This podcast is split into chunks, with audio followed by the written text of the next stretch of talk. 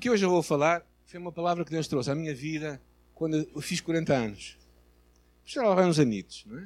Foi em 2005. Agora já podem fazer contagem, saber quantos anos é que eu tenho. E, e, passados esses 13 anos, Deus me trouxe o desejo de voltar a trazer esta palavra que encontramos no livro de Josué, capítulo 13. Se quiserem acompanhar. Eu pus ali que é a nova versão transformadora, que é uma, nova, uma versão que saiu no Brasil há dois anos atrás, que diz assim: Josué já era idoso.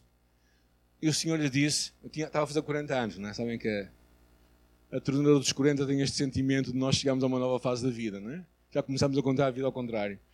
É, Josué era idoso e o Senhor lhe disse: Você está envelhecendo e ainda há muita terra a ser conquistada. E mais à frente diz: E eu mesmo expulsarei esses povos da terra de diante dos israelitas. Não deixem, portanto, de dar esta terra a Israel como herança, conforme eu lhes ordenei.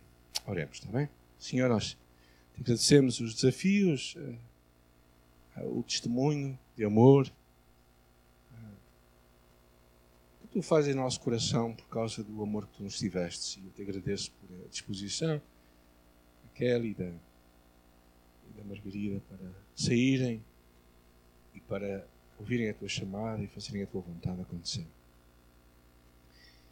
E eu sei, Senhor, também que nós precisamos de olhar para a nossa vida com a mesma responsabilidade e o desejo de cumprir o que tu tens para nós. Por isso, fala conosco, nós te rogamos em nome de Jesus. Amém.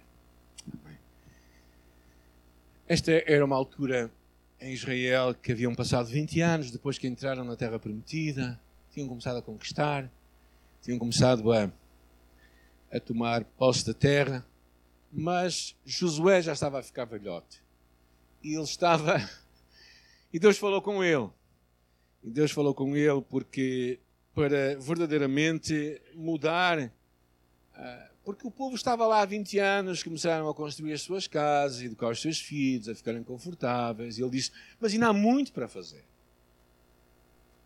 Como é que vocês podem estar aqui, aqui refastelados nas vossas casas, quando há muita gente ainda que não tem as suas casas, não tem o seu lugar, não tem nada que eu lhes prometi para eles? Porque o resto do povo ainda não tinha conquistado a terra, que era deles.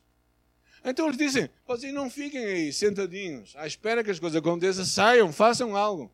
E a primeira constatação desta passagem é: Josué estava velho. E Deus lhe lembra: estás a ficar velho. A primeira lição desta passagem é que a vida é breve e passageira. Josué era idoso e o Senhor lhe disse: Tu estás a envelhecer. Eu acho que esta é a primeira, eh, é a primeira afirmação que eu quero que tu guardes nesta manhã. E não é para te entristecer, mas é para dizer tu estás a ficar velho. E eu também. E todos nós. Por cada dia que passa. É? Às vezes nos iludimos e pensamos que a vida. Estamos aqui para semente, mas não, ninguém fica aqui para semente. Faz-me lembrar a minha ama, com os seus 94 anos, aquela pergunta filosófica, virando-se para mim e diz assim: Ó oh, Paulinho, o que, qual é a minha doença? Eu disse, ó oh, Machi, você está velho. É? Porque ela não tinha outra doença. É só velhice. É velhice que você tem. Não disse está velha. Você está ficando. Você é velhice. E ela ficou assim. Ficou a pensar um bocado assim. Ah. E fez um clique. Mas esta é uma verdade muito grande. A vida, diz a, a palavra, em muitos, em muitos lugares, Diz Tiago que é como um vapor que aparece por um pouco e logo se desvanece. Há uma fábula acerca de três demónios aprendizes que vieram à Terra para terminar a sua aprendizagem. Uma fábula. Não é? Volta Sabem que é uma fábula? É uma história que não é verdadeira. Okay? Não está escrito em nenhum livro. A sério. E eles falavam com Satanás, o maioral dos demónios, sobre os seus planos para tentar arruinar os homens. E um dia, o primeiro disse assim: Eu vou-lhes dizer que não há um Deus. E Satanás disse: Bem, isso não vai enganar muitos, porque eles sabem que há um Deus. O segundo disse: Bem, eu vou-lhes dizer que não há inferno. E, uh, e ele responde assim: Bem, não vais enganar ninguém dessa forma, porque uh, eles sabem que há um inferno. Alguns até dizem que o inferno é aqui na terra. Não é? E o terceiro diz: Eu vou dizer aos homens que não tenham pressa. E Satanás disse: Vá, e você vai arruinar milhares. A mais perigosa ilusão da nossa vida é que é que temos tempo de sobra.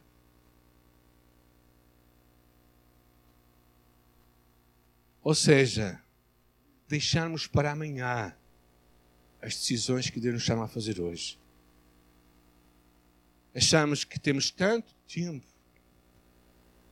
que depois vamos mudar. Ou já falei com pessoas que diziam assim: Ah, eu quando for velho vou pensar mais acerca de Deus. Porque estou mais perto dele, não é? Quem disse? Porque o coração do homem também muda. Hebreus fala: se hoje ouvires a sua voz, não endureçais o vosso coração.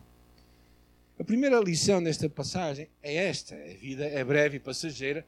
E a segunda, que é quase, está muito ligada, é que iremos prestar contas dela a Deus. Nós iremos prestar contas da nossa vida. Deus fez Josué pensar acerca dos seus projetos e planos e, e pensar acerca dos projetos e planos de Deus.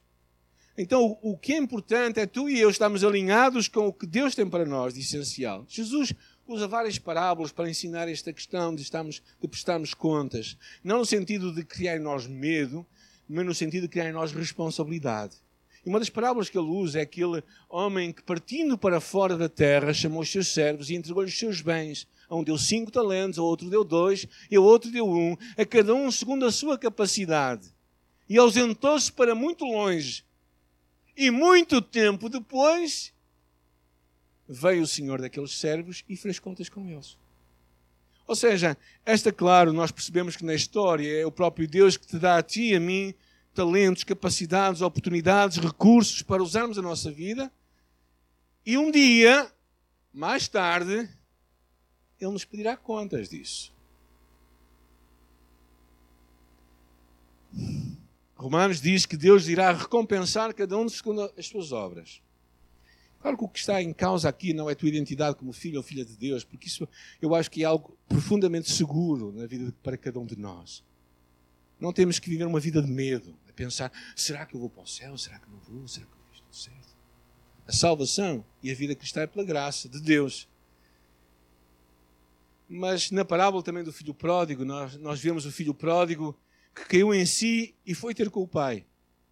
Sempre podemos cair em nós e voltarmos para o Pai, para os planos do Pai, para os projetos do Pai.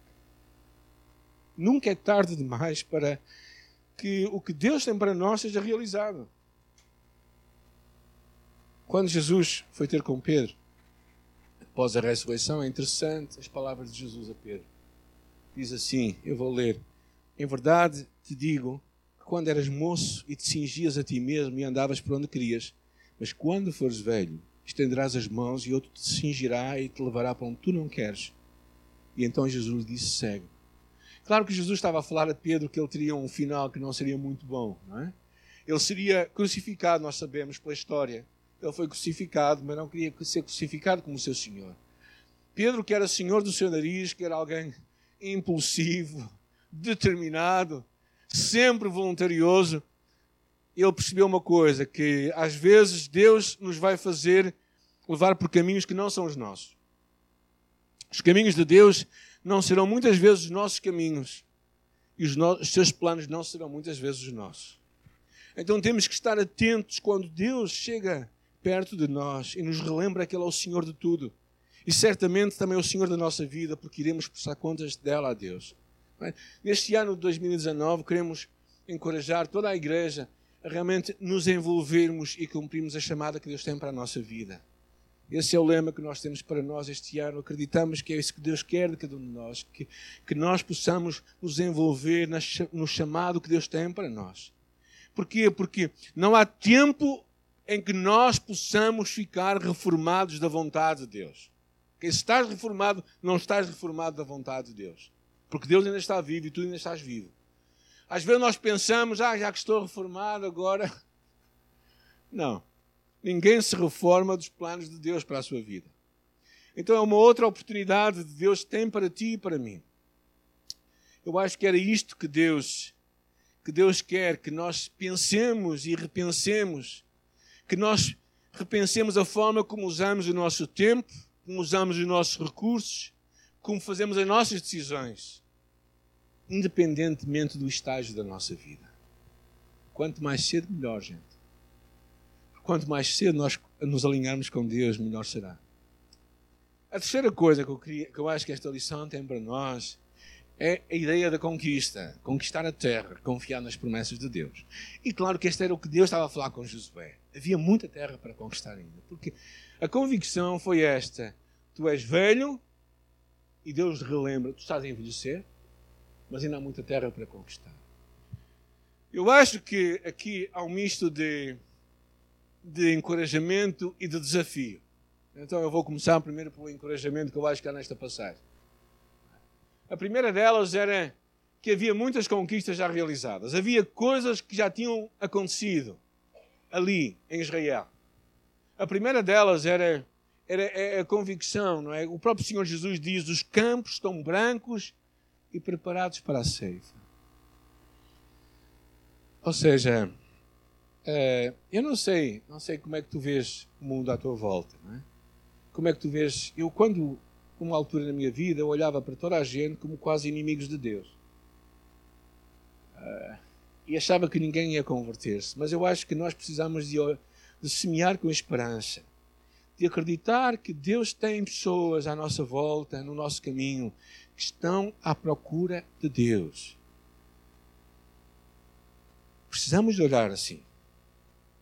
Porque era isto que eles precisavam de fazer. Eles precisavam também, outra coisa, de celebrar, reconhecer as conquistas, celebrar e se alegrar por tudo o que Deus já lhes tinha dado.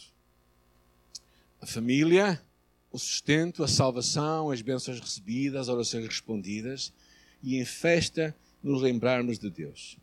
Isto é um desafio, era algo que também o povo de Josué, com Josué tinha que fazer. Eles tinham que lembrar no livro do capítulo 23, diz: Vós tendes visto tudo o que o Senhor vosso Deus fez a todas as nações por causa de vós. É o Senhor vosso Deus que tem pelejado por vós. Ou seja, eles tinham de, de ter uma atitude também de, de memória, de positivamente verem o que tinha acontecido. E para mim, este ano, 2018, em alguns aspectos, ou em muitos aspectos, foi um ano fantástico. Eu quero agradecer a Deus por isso estava a pensar três coisas que nós podemos eh, pensar que Deus nos dá. Primeiro, poder. Eis que receberão poder ao descer sobre vós o Espírito Santo. E João capítulo 14 diz que Ele estará conosco para sempre. Ou seja, a primeira coisa que tu e eu temos é o poder nada mais e nada menos do que o Deus Todo-Poderoso que habita em nós. Amém? Graças a Deus. Ou seja, tu e eu temos tudo, diz 1 de Pedro, o que precisamos para viver uma vida de piedade. Tu não tens falta de nada e eu não tenho falta de nada na nossa caminhada com Deus. Tu não podes deixar de ser o que Deus quer que tu sejas porque tu não consegues. Tu consegues todas as coisas. Agora tens que fazer o teu caminho. Mas a verdade é que tu tens todo o poder. Todo o poder te é dado para ser testemunha de Jesus a sua presença, o Deus Todo-Poderoso habita em nós. Diz primeiro aos Coríntios também capítulo 6. A segunda coisa que eu quero lembrar, que devemos celebrar, é as promessas. As promessas de Deus. E Josué interessante, ele diz, não deixem, portanto, de dar esta terra a Israel como herança, conforme eu lhes ordenei. É interessante dar como herança. O que é que nós damos como herança? Uma coisa que já já tomamos posse, não? já é nossa. Mas eles ainda não tinham tomado posse, mas já era deles. Havia muita terra para conquistar, mas a terra já lhes pertencia. Eles só tinham que tomar posse daquilo, porque aquilo já era deles. E é muito interessante pensar assim, não é? é todos nós temos que ter fé nas promessas de Deus. Tudo o que Ele nos prometeu e Ele nos dará. Uma passagem que, que me fez pensar muito, eu acho que não pus aí, não. Que é a passagem no livro de Hebreus, capítulo 6, versículo 12. Que diz assim: Não vos façais negligentes, mas sejais imitadores dos que pela fé e paciência herdam as promessas. Hebreus 6:12. Hebreus 6:12. Os que pela fé e paciência, algumas versões dizem perseverança. Sabes o que é que significa? O que é que significa? Não desistires. Não deixares que a dificuldade esmoreça o teu ânimo.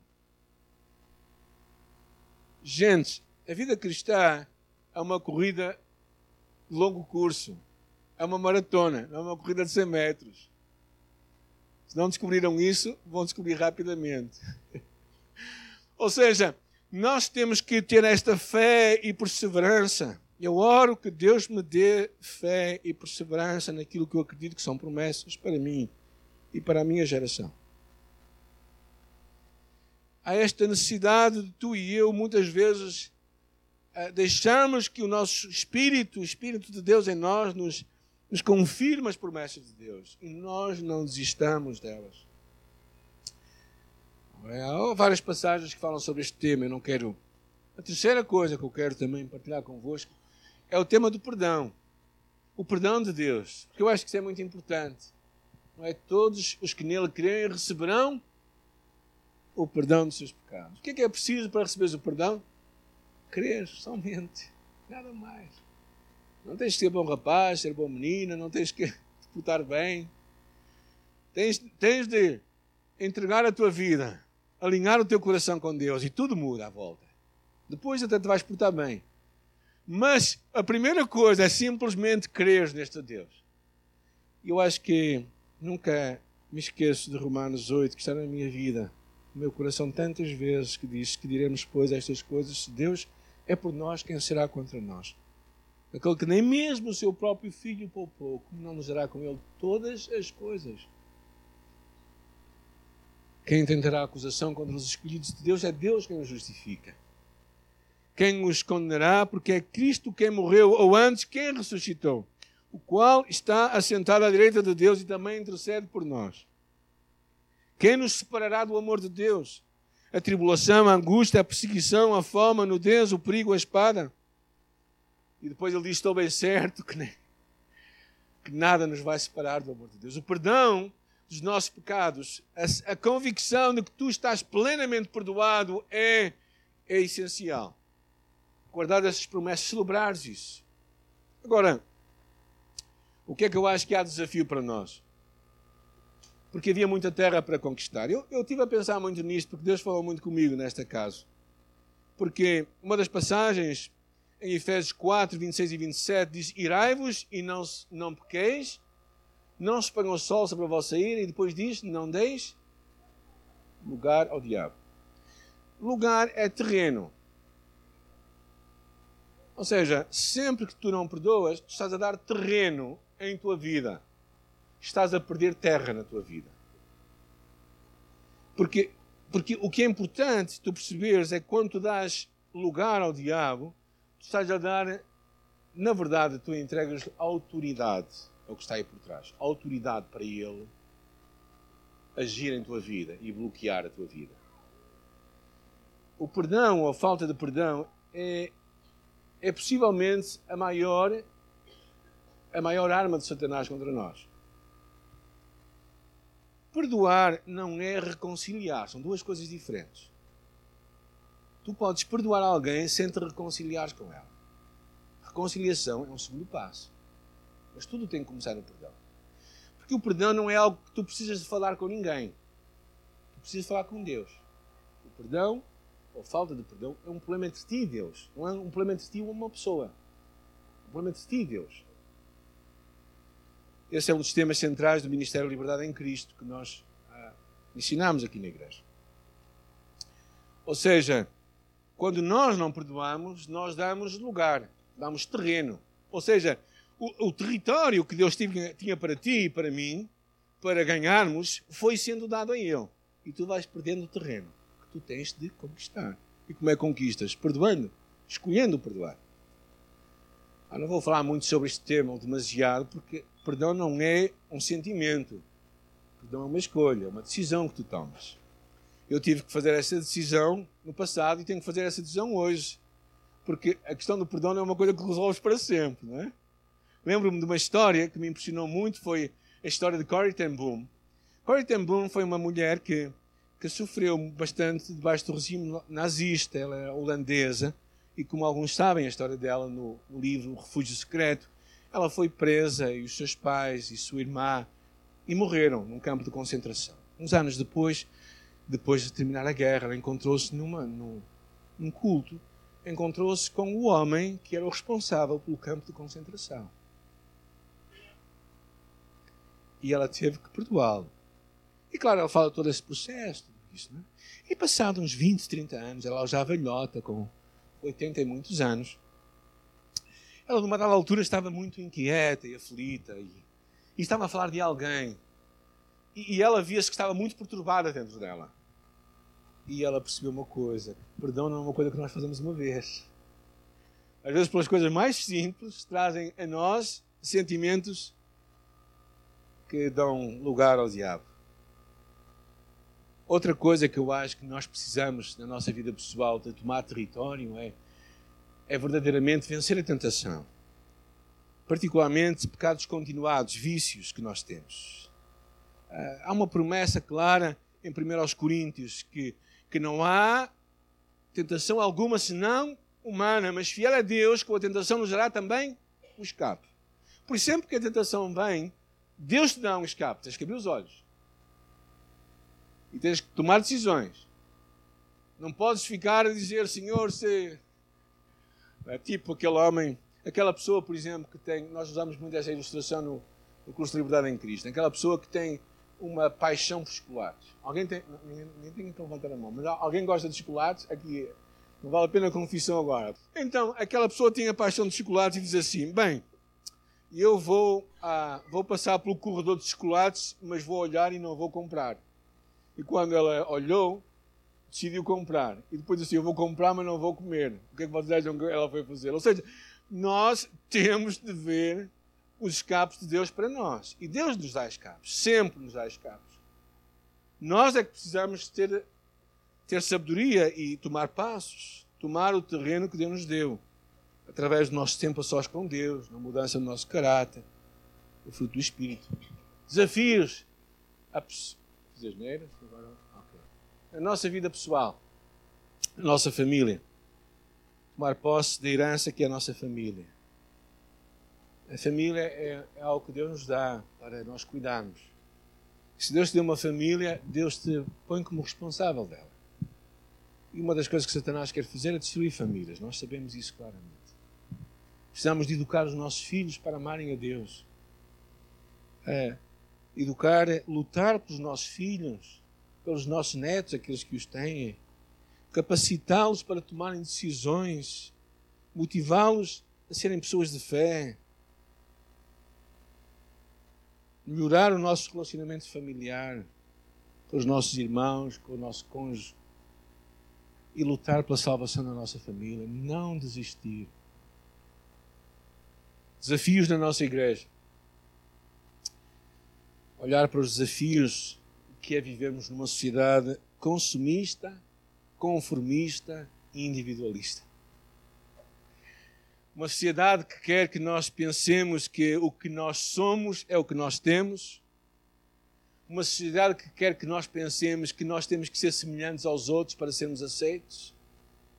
Uma sociedade que, que pretende nos dizer que quando as minhas necessidades são satisfeitas, então eu sou feliz. Eu tenho visto coisas que acho que achava que não conseguiria ver, que não conseguiriam acontecer, não é? Pessoas muito, muito chegadas a mim que, que decidiram acharem que tinham que começar a viver aos 60 e tal anos, porque a outra pessoa estava a ser um travão na vida dela. E queriam ser felizes. como se a felicidade fosse simplesmente um sentimento. Sabem, esse sentimento é quando nós vamos de férias, estamos a apanhar sol, coisa parecida, não é? Ou vamos para levar uma massagem, ficamos assim mais relaxados. Mas felicidade é muito mais que isso. E precisamos lutar pela nossa família. E na nossa igreja precisamos de olhar para estes desafios que é viver assim. Precisamos vivermos, resgatar o conceito de comunidade, de, de pertença. O conceito de Jesus que a melhor coisa é dar do que receber. É? Quando tu dás, tu dás aquilo que tu tens. Porque Deus já te deu. Então, aproveitamos as oportunidades para servir a Deus na igreja, na nossa comunidade, exercer os nossos dons, encorajar desanimados, contribuir para bem de outros. Os desafios no nosso país, em Portugal, ajudar na obra social, famílias necessitadas, apoiar e encorajar os missionários, ajudar na plantação de novas igrejas, tantos desafios, desafios no mundo. Deus nos convida a irmos por todos os povos. E hoje tu e eu podemos fazer isso de forma concreta com Guiné-Bissau. Quando Josué estava a começar o seu ministério, Deus lhe disse: Esforça-te e tem bom ânimo. É?